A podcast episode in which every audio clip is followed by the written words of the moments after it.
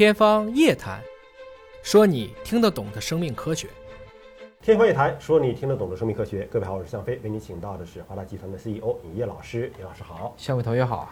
这篇文章的标题啊，你可以对着你身边略显肥胖的那个人说啊，说肥胖不仅伤身，而且可能还会伤脑子。对，下回就可以跟我说一句。哎，呃，这是一篇正儿八经的学术研究。没错啊，学术研究，他的研究说肥胖它对人的神经的一些影响。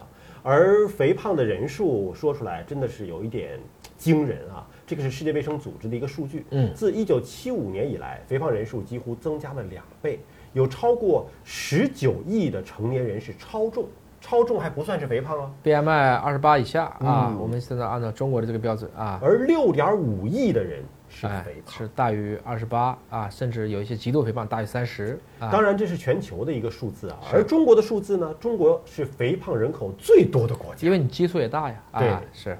那么，肥胖已经成为了全球范围的一个流行病了，是已经把它定义为流行病了。对，对吧？那我们知道，对抗肥胖的方式很简单啊，管住嘴，迈开腿啊，但做起来真的挺难的。对，嗯。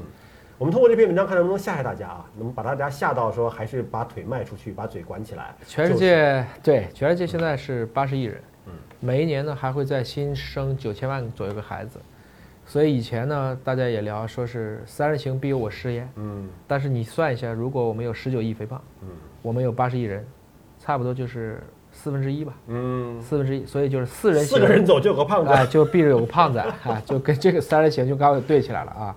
今天呢，这个因为你再怎么下呢，都不如下说你笨，嗯，你傻啊，你容易更早的痴呆，对吧？所以他这个意思就是说，如果你不想变成一个笨胖子，嗯，啊，你可能首先不就不能是个胖子，要减肥。他讲的是腰围每增加一厘米啊，因为我们最怕的是腰围，因为腰围是中心肥胖啊，它是导致的，它是脑的供血的量的减少，相当于脑又。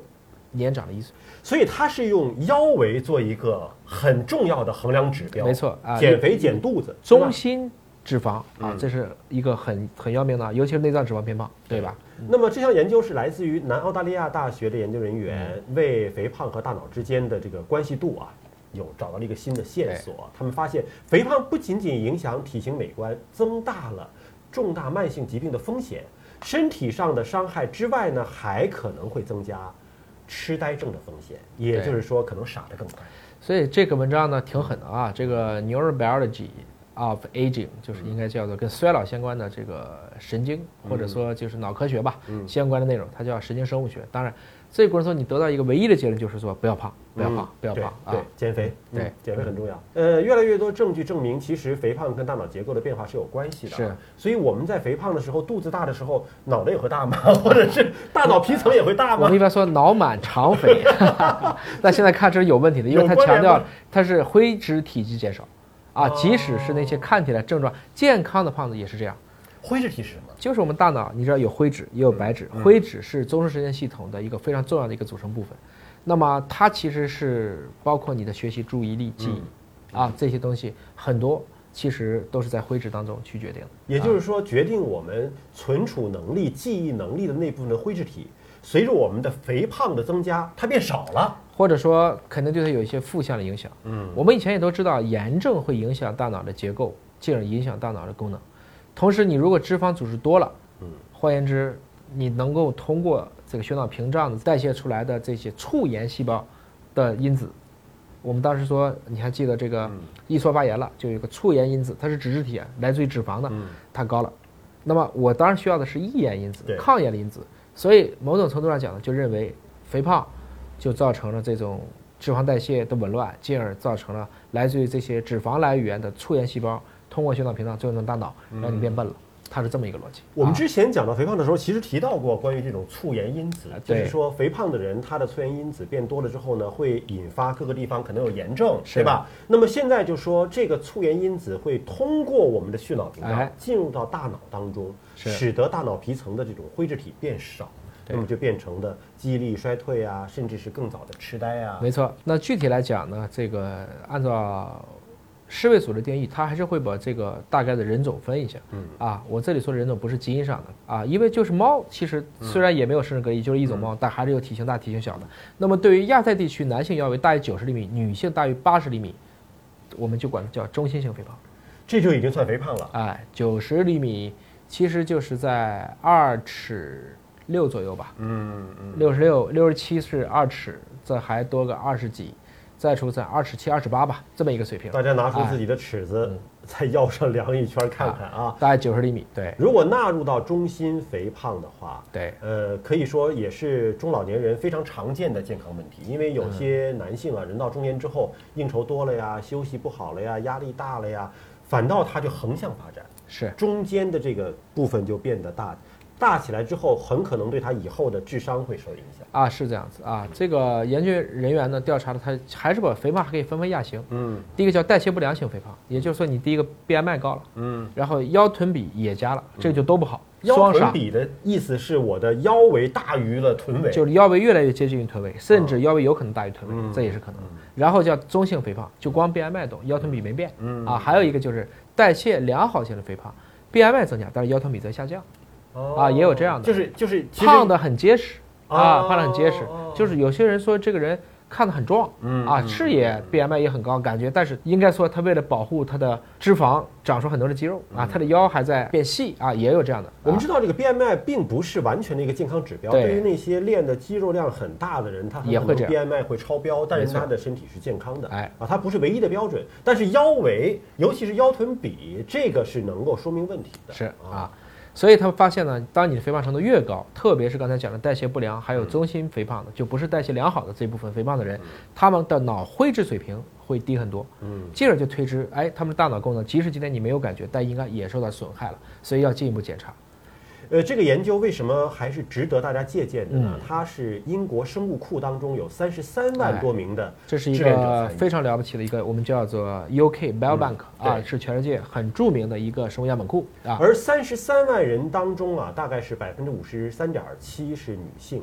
百分之二十四点一是肥胖，哎，你相当于说它这个样本库里边既有性别、年龄，还有它的 BMI 的指数，还有它的这个教育的水平，就有很综合的信息。对，那么它只要对这些综合的信息作为大数据的分析，它就能够得出说，哦，那我这里边的这些身体的状况和哪些是相关联的。反过来讲呢，这个里面你可以想到，就是英国其实对于它全民基因组，包括这个库的建立，就使得他想研究任何的时候，这些数据都全。是的，我只要打几个条，我就能把我需要研究的几个重要的参数拉出来。这里他选择了总脑容量，嗯，TBV，就你大脑是多大。第二个灰质体积 GMV，还有一个白质高信号体积 WMV，这三个信息都有，再跟刚才的能关联起来，我就可以做关联分析了。中国其实有十几亿人，假如说我们能把这个库不是三百万人。不是三十万人，而是给他拉到三千万人，十亿人行不行啊？那其实这样的一个条件下，你的制药啊，你的检测就可以变得非常精准。但是这里面还有另外一个问题啊，就是针对英国这个生物库的事儿，呃，隐私保护怎么办？是它这个生物库其实涵盖的信息非常的庞杂。是，就中国如果未来要建立这样的一个信息库，也存在着一个隐私保护的问题。所以你看，它这个里面特别强调了，他刚才选的这部分人有百分之八十多的比例，他都是具备中高学历的。嗯，就是他是知情同意且有限分享。呃，那中国也刚刚通过了个人信息保护条例，其实立法了来保护个人的信息。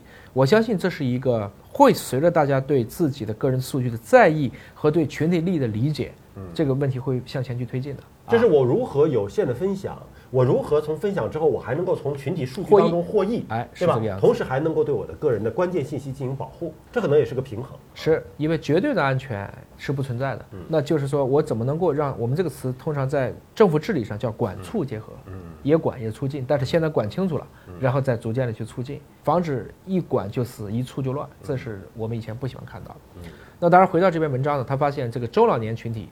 他只三十七到七十三岁，我看了以后还有点郁闷，是吧？三十七岁中老年了是吧？中老年群体，对 我还是少年。BMI 每增加一，它的灰质体积就少千分之三，相当于你身高一米七三，嗯，重重了六斤，嗯啊，以后所带来的一个影响。同样的呢，他也发现啊，你已经产生了轻度的认知障碍，或者已经出现了阿尔兹海默了，啊，那么平均年龄他这里算的是七十五岁，如果同样的 BMI 增加，就不是千分之三了，要达到千分之五。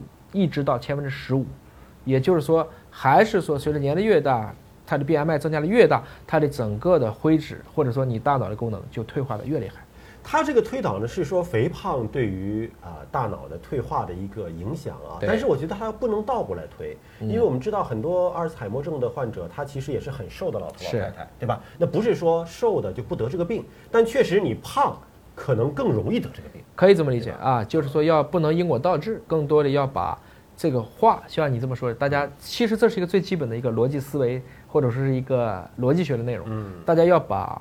充分、必要、必要不充分、充分不必要、充要条件这几个，其实都是初高中数学的内容。大家把它搞清楚了，也就不用老是处于一种对于未知的恐惧啊。其实最终给出一个结论呢，就是努力控制与肥胖有关的代谢异常，可能就有利于最大限度的减少。过多的脂肪对于大脑的一个不利的影响，你能够减肥的时候，能够管住嘴、迈开腿的时候，就去这样做，一定是有好处的。啊，我们总结一下，其实这个道理也非常简单，也就是说，我们要做的事情是什么呢？嗯，不管怎么样，你瘦点总是好的。对，啊，相对让你的身体 fit，对你的，比如说。你的骨支撑啊，运动系统啊，等等，它会影响很多很多，包括买衣服都好买，对吧？但是如果胖了，最大的问题是你可能会变少 啊。所以从这个意义上讲，我们又为大家减肥多了一个扎心的理由啊。呃，祝每一个朋友都能够做一个聪明的瘦子啊！感谢你关注今天节目，下次节目时间我们再会。